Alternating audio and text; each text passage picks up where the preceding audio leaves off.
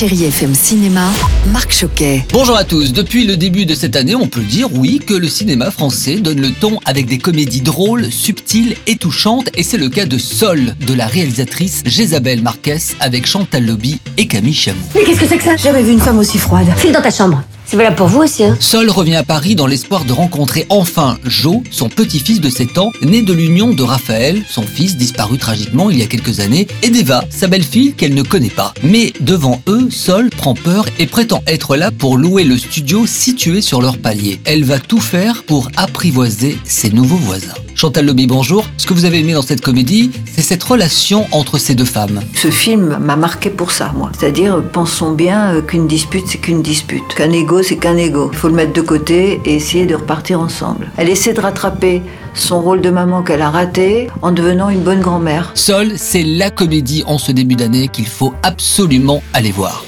Et puis on poursuit avec un film fort et prenant, Un vrai bonhomme, c'est son titre, Deux et avec Benjamin Parent, Thomas Guy et Isabelle Carré. On s'est passé voir ton frère?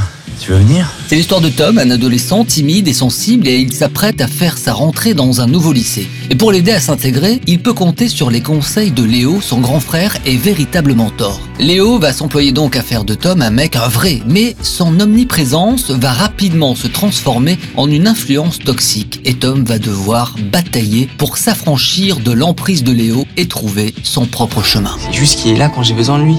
Me rassure, c'est tout. J'espère vous croiser dans un cinéma cette semaine. En attendant, je vous laisse avec Richard Filter, à qui je souhaite une bonne année. Bonne, oui, bonne année, mon Richard. Et avec la plus belle musique sur Chéri FM. Bon ciné à tous. Retrouvez toute l'actualité du cinéma sur chérifm.fr.